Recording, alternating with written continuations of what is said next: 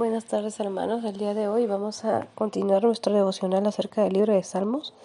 Hoy estaremos leyendo el Salmo 43 y el Salmo 44. Vamos a hacer una oración. Señor, te damos muchas gracias esta tarde. Reconocemos tu poder, reconocemos tu grandeza, reconocemos que eres Dios sobre todas las cosas poderoso, Señor. En tus manos está nuestra vida, en tus manos está nuestra familia, en tus manos, Señor, te ponemos, Señor, este momento, Señor, que dedicamos para adorar tu santo nombre, para glorificarte.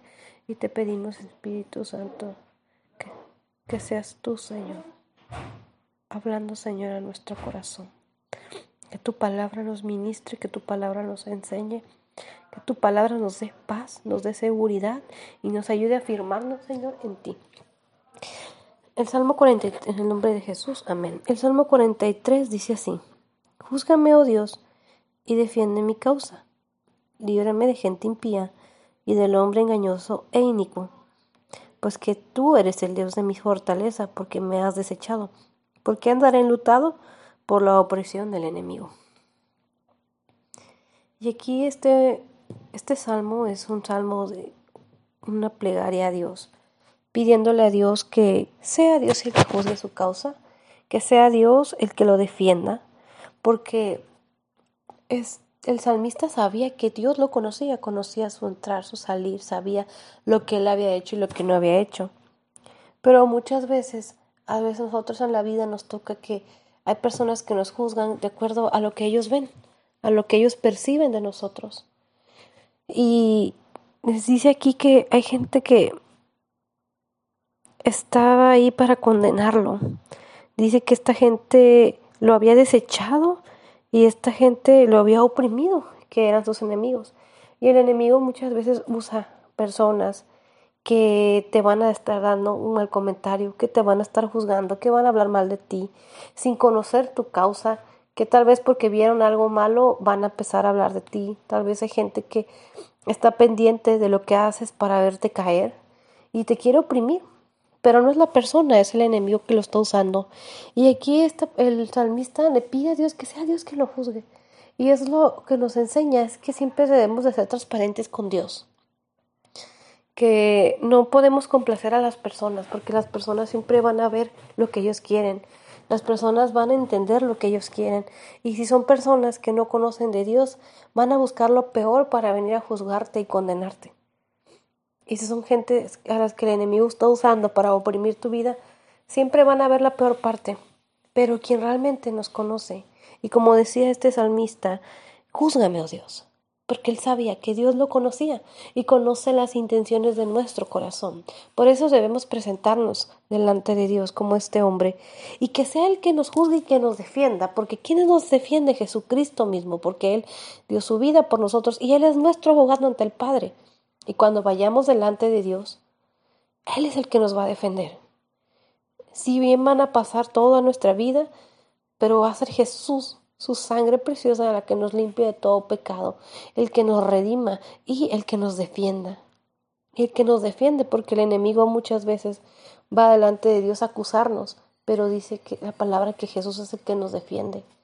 En el versículo 3 dice, envía tu luz y tu verdad, estas me guiarán me conducirán a tu santo monte y a tus moradas. Entraré al altar de Dios, al Dios de mi alegría, de mi gozo, y te alabaré con arpa. Oh Dios, oh Dios mío. Y este hombre le dice que a Dios que le mande su luz y su verdad, y que lo guíe, y que lo conduzcan a su santo monte, que, que sea Dios el que guíe su vida, que sea Dios el que lo lleve a llegar al lugar donde Dios quería que él estuviera, a la morada de Dios. Y eso es importante porque en estos momentos necesitamos que sea Dios el que nos guíe, necesitamos que sea Dios el que nos lleve de la mano, el que nos diga qué hacer, cómo hacer. Tal vez ahorita estamos pasando por una situación muy complicada, por eso necesitamos que Dios nos guíe y orar a Dios y pedirle a Dios que Él nos enseñe, que nos diga qué hacer. Se escuchan tantas cosas, pero necesitamos que sea Dios el que nos hable y nos haga entender qué hacer, a dónde ir. En el, versículo 4 dice, entre el altar de Dios, al Dios de mi alegría y de mi gozo, y te alabaré con arpa, oh Dios mío, Dios mío. porque te abates, oh alma mía? porque te turbas dentro de mí? Espera en Dios, porque aún he de alabarle. salvación mía y Dios mío. Y dice este hombre que él va a entrar al altar de Dios, a la presencia de Dios, con alegría y con gozo. Y aquí nos enseña algo importante, porque tal vez ahorita no estás en la iglesia, por las razones que sean, pero deja que tu casa sea un altar para Dios y con alegría y con gozo preséntate delante de Dios. La palabra de Dios dice que nosotros tenemos acceso al lugar santo, podemos entrar al lugar santo a través de la sangre preciosa de Jesús. Cuando tengas la oportunidad, la primera oportunidad que tengas de que tengamos de presentarnos delante de Dios en su tan santo templo, entonces tenemos que tener una actitud de agradecimiento, una actitud de gozo, una actitud, como decía, con arpa y cantarle a Dios, disfrutar el momento, porque ahora valoramos muchas cosas que antes no valorábamos. Y esto nos enseña a que tenemos que aprender a valorar la presencia de Dios. Y en el versículo 5 dice, ¿por qué te abates, oh alma mía? Y este hombre le estaba contestando a su interior que no se abrumara, que no se turbara. Y, Dios nos está diciendo que aunque tú te sientas turbado y aunque tú te sientas abatido, tenemos que esperar en Dios, porque aún tenemos que alabarle, tenemos un propósito que hacer en Dios, tenemos cosas que hacer para Dios, como cuando Él lo sabe, pero tenemos que esperar en Dios. Y en estos momentos creo que muchos estamos esperando en Dios, confiando en que Él es el que nos va a proteger, nos va a librar, tiene el control de todo. El Salmo 44 dice, Oh Dios, con nuestros oídos hemos oído nuestros padres nos han contado la obra que hiciste en sus días en los tiempos antiguos. Tú con tu mano echaste las naciones y plantaste a ellos, afligiste a los pueblos y los arrojaste, porque se apoderaron, apoderaron de la tierra por su espada, ni su brazo los libró, sino tu diestra y tu brazo a la luz de tu rostro, porque te complaciste en ellos. Y aquí el salmista comienza a relatar cómo es que ellos, sus padres, le contaron todo lo que Dios había hecho. Porque nuestro Dios es un Dios fiel, es un Dios de, de imposibles, es un Dios que el tiempo no pasa con él. Y aquí él relata cómo sus padres les empezaban a contar a, los hijos lo que Dios había hecho en sus vidas, cómo Dios los había salvado, cómo Dios le había entregado la tierra prometida, cómo Dios había, los había liberado y cómo Dios estaba con ellos y les regresó a esa tierra. Y aquí es algo muy importante que nosotros como padres tenemos que decirle a nuestros hijos y aprovechar esta oportunidad para decirles y contarles a nuestros hijos desde chiquititos lo que Dios ha hecho en nosotros. Que ellos se enteren y que ellos sepan que tal vez de la condición donde Dios nos sacó, de todo lo que Dios nos libertó, para que ellos tengan ese testimonio y sepan que cuando tengan una situación difícil pueden confiar en Dios. En el versículo 4 dice, Tú, oh Dios, eres mi rey, manda salvación a Jacob. Por medio de ti sacudiremos a nuestros enemigos, en tu nombre hallaremos a nuestros adversarios, porque no confiaré en mi arco ni mi espada me salvará, pues tú nos has guardado de nuestros enemigos y os has avergonzado a los que os aborrecían. En Dios nos gloriamos todo el tiempo y para siempre lavaremos tu nombre. Y aquí este hombre se comienza a acordar de todo lo que le habían dicho sus padres y esto lo fortalece porque él comienza a confesar que primero que Dios era su rey y que Dios era el que iba a mandarle esa salvación que necesitaba. Y en el versículo 5 dice, por medio de ti sacudiremos a nuestros enemigos. Es por medio de Él, hermanos, que nosotros podemos ser, podemos ser libres y podemos vencer. No es por nosotros, nosotros no hacemos nada, lo hace Dios. Él es el que hace todo y por medio de Él nosotros podemos vencer a nuestros enemigos. Las situaciones, las aflicciones, los problemas, lo que se levante, podemos vencerlo por medio de Dios, porque Él es el que hace la obra. En el versículo 9 dice, pero nos has desechado y nos has hecho avergonzar, y nos sales con nuestros ejércitos. Nos hiciste retroceder delante del enemigo, y nos saquean para sí los que nos aborrecen. Nos entregas como ovejas al matadero, y nos has esparcido entre las naciones.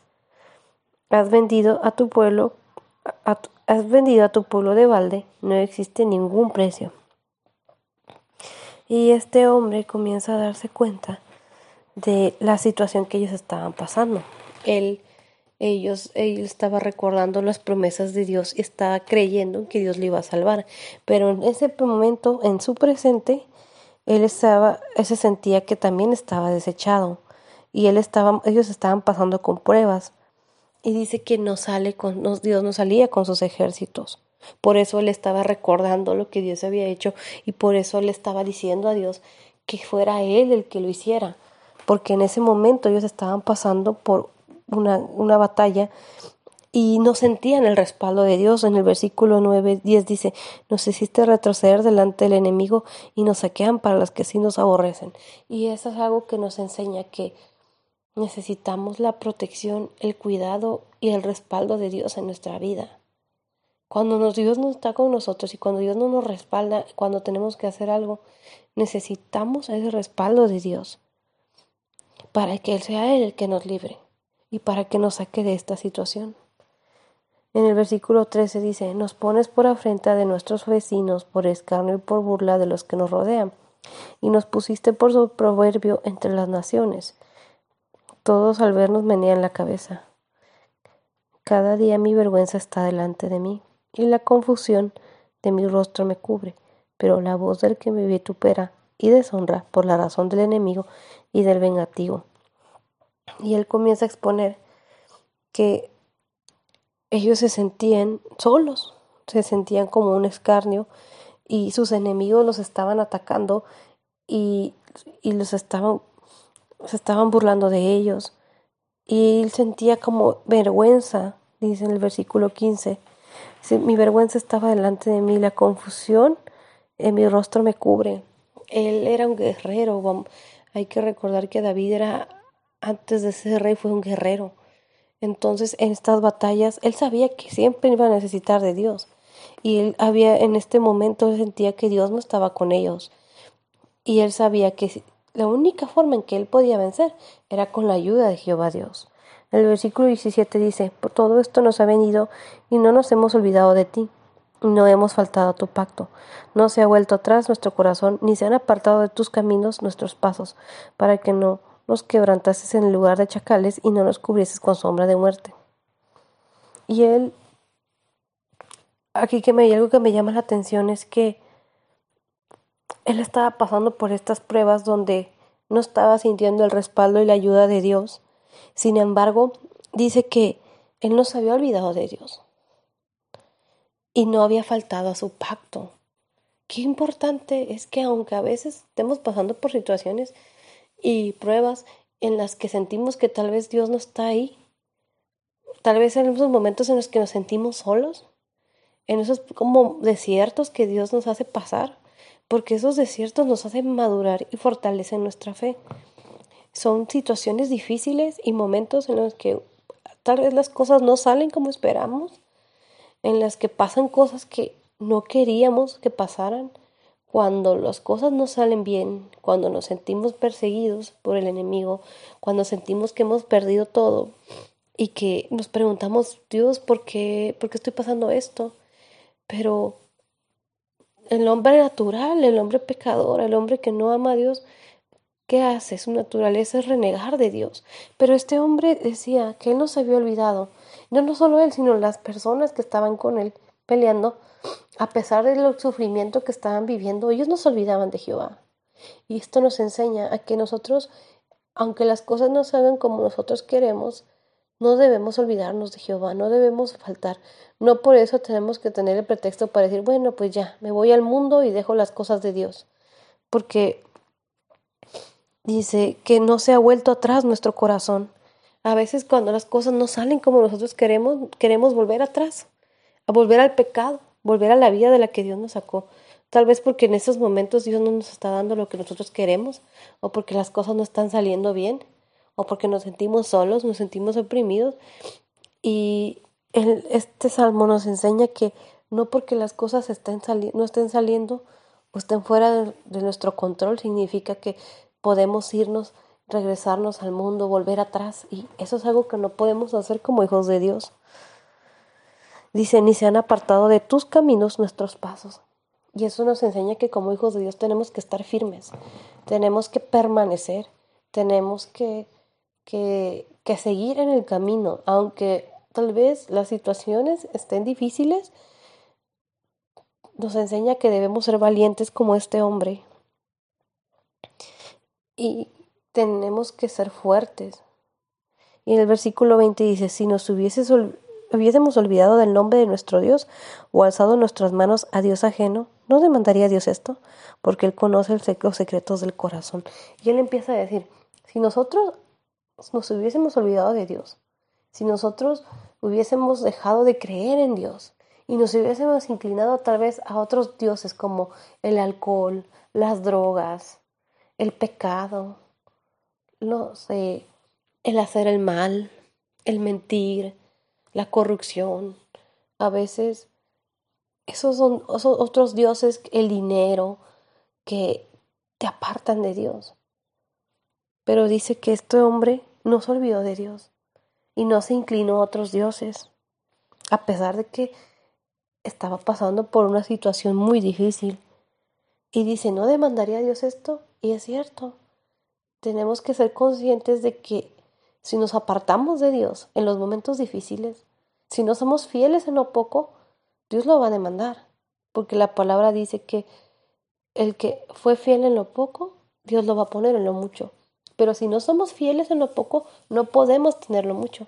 Si queremos la recompensa, si queremos llegar al lugar que Dios tiene determinado para nosotros, necesitamos ser fieles en lo poco, necesitamos ser fieles en esos momentos difíciles lo cual es muy complicado porque nuestro, nuestro, como humanos tenemos temores, como humanos sentimos rabia, como humanos sentimos temor, como humanos sentimos vergüenza, como, como él explicaba el salmista en este versículo, como humanos nos sentimos como, escarnio, como humanos nos sentimos mal, confundidos.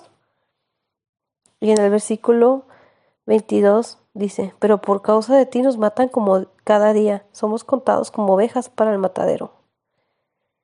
Y la situación de, este, estos hombres era muy difícil.